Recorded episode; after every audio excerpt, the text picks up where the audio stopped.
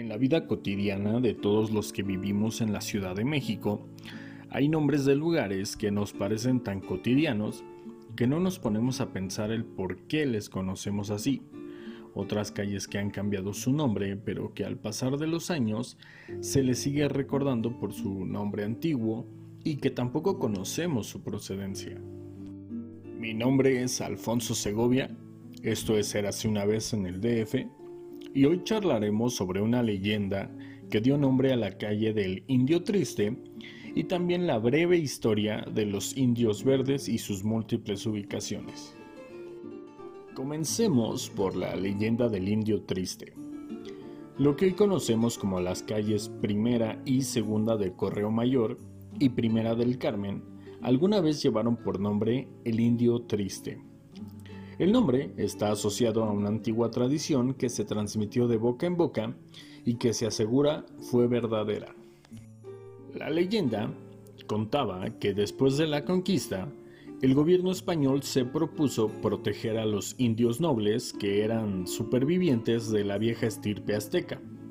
Unos habían caído prisioneros en la guerra y otros se presentaron a ayudar a los españoles alegando que habían sido víctimas de la tiranía del emperador Moctezuma. Estos protegidos eran utilizados como espías para evitar que los indígenas se levantaran en contra de los españoles y pues así sofocar cualquier levantamiento a tiempo. En una de las casas de la calle del Carmen, quizá la que es esquina con República de Guatemala, antes llamada Santa Teresa, vivía uno de aquellos indios nobles que, a cambio de su espionaje y servilismo, recibía los favores de sus nuevos amos. Era mediados del siglo XVI y este indio, al que alude la tradición, era muy cercano al virrey, de hecho se dice que era de sus favoritos, como se les dice. Dicho personaje tenía casas suntuosas en la ciudad, cementeras en los campos, ganados y aves de corral.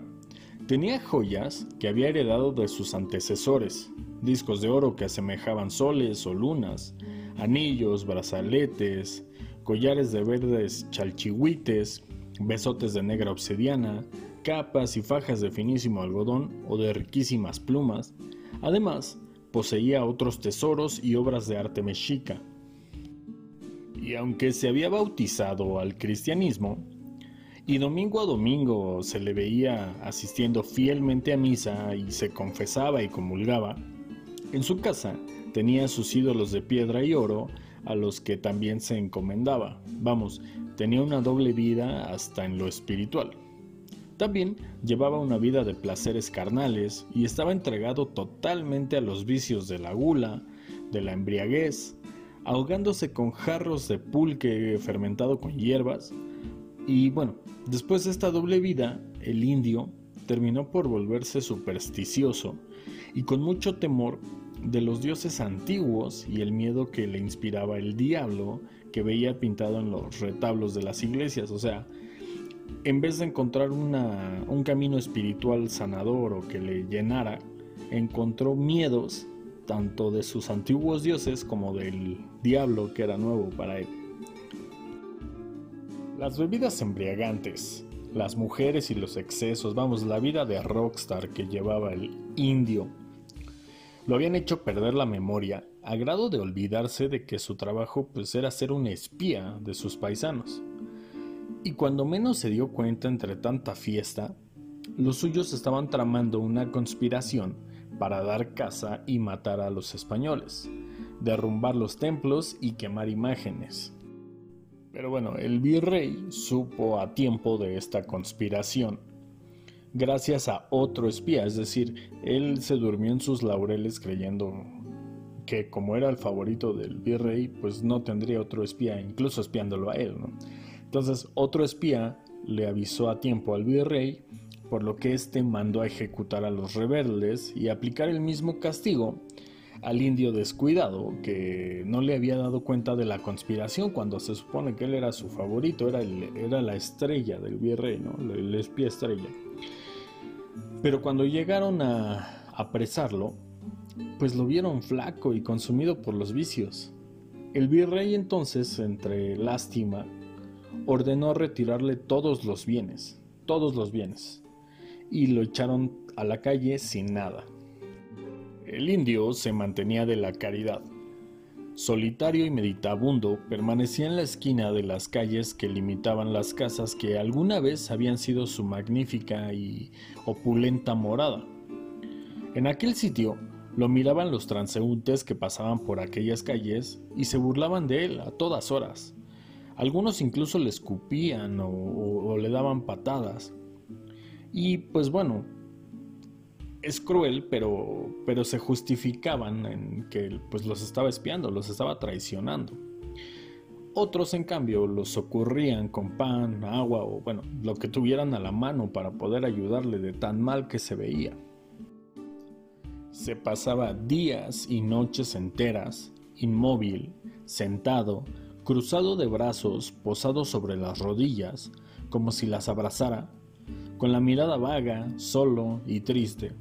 Se cuenta que el indio dejó de comer algunos días hasta dejarse morir de hambre, sed y de tristeza.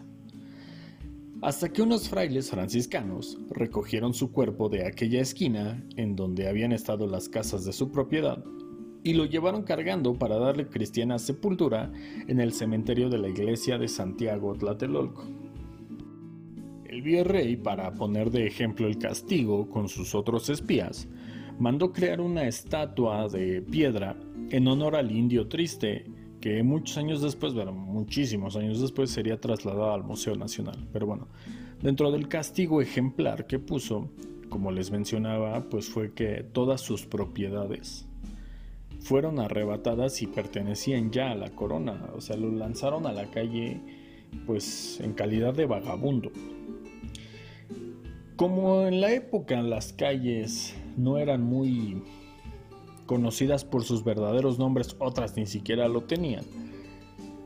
Eh, la calle se le comenzó a conocer como la calle del Indio Triste porque efectivamente en ese tramo que eran pues donde tenía su casa, sus casas, siempre estaba ahí el vagabundo indio triste, llorando, borracho, dejándose morir, la gente se le, comenzó a llamar así. En la calle del indio triste, vamos a la calle del indio triste. Y fue así hasta 1928 que se le llamó, bueno, se le llamaba ya oficialmente calle del indio triste hasta 1928 que fue cuando ya cambió su nombre a Correo Mayor, ahí en el centro histórico que todos conocemos. Bueno, ahora saltamos muchísimos años en el tiempo y nos vamos hasta 1890 con la creación de los indios que en ese entonces no eran verdes. Dos estatuas de bronce de aproximadamente 4 metros de altura y 3 toneladas de peso que representan a Izcoatl, considerado el fundador del imperio mexica, y a Ahuizotl la otra, considerado el jefe militar más destacado entre todos los tlatoanis mexicas. Su decoloración al tono verde que es tan característico y que bueno, se le ha dado ese nombre, se debe a que siempre han estado a la intemperie y nunca les dieron mantenimiento. Y el clima las ha dañado creando una pátina que es una especie de capa de sal mineral debido a la corrosión en dicho material y que les da esa tonalidad verde tan característica. Fueron creados por Alejandro Casarín Salinas para formar parte de la representación de México en la Exposición Universal de París en 1889, pero al final, por su tamaño y su peso, decidieron no llevarlas a Francia y se quedaron en México para siempre, pero han cambiado tantas veces de ubicación dentro del área metropolitana que también se les conoce o se les llegó a conocer como los indios nómadas. He de reconocer que yo jamás he escuchado a alguien que les diga así, pero en las crónicas se les conoce así como los indios nómadas, además de los indios verdes, claro está.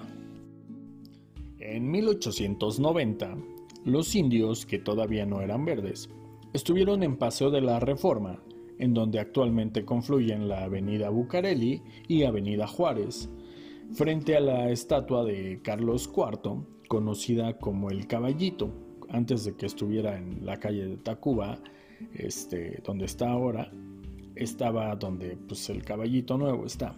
Ahí estaba esa estatua. Eh, sin embargo, las estatuas pues no eran lo suficientemente afrancesadas para ser del gusto de la sociedad porfiriana y no cumplían con los cánones neoclásicos para ocupar un lugar tan destacado en el Champs-Élysées mexicano. la prensa de aquella época, de una manera muy clasista, muy racista, para darle gusto a Porfirio y sus allegados, los describe como momias aztecas, como ridículos y antiestéticos muñecotes y como adefesios. Es por eso que en 1902 los mandaron a quitar y los trasladaron a la calzada de la Viga, donde estarían hasta 1920, pues los volvieron a cambiar, esta vez al final de la avenida Insurgentes Norte, en lo que antiguamente se conocía como la salida de la carretera México-Nuevo Laredo, lo que hoy se conoce como el inicio de la carretera México-Pachuca. Allí permanecieron casi 60 años hasta que en 1979 los volvieron a mover, pero esta vez creo yo que sí tiene una buena justificación. Los movieron para construir la línea 3 del metro y los reubicaron en la recién inaugurada estación terminal de esa línea, que además lleva su nombre y se identifica con su imagen. En el 2005 los volverían a mover una última vez hasta nuestros días. Los reinstalaron de nuevo muy cerca del metro Indios Verdes, en el parque El Mestizaje en la Gustavo A. Madero. Hoy en día uno puede visitar a los Indios Verdes en el Parque del Mestizaje. Están acompañados de varias fuentes del acueducto de Guadalupe y otros monumentos y estatuas como la de Don Quijote y Sancho Panza, como el Monumento a la Patria, que intenta ser un símbolo del encuentro histórico entre indígenas y españoles. Espero les hayan gustado estas breves crónicas. Muchas gracias por acompañarme un jueves más, lo aprecio mucho. Recuerden seguir la página de Facebook y la de Instagram. También no olviden compartir si estas crónicas les son de su agrado. Mi nombre es Alfonso Segoya, esto es Érase una vez en el DF y nos escuchamos el siguiente jueves. Gracias.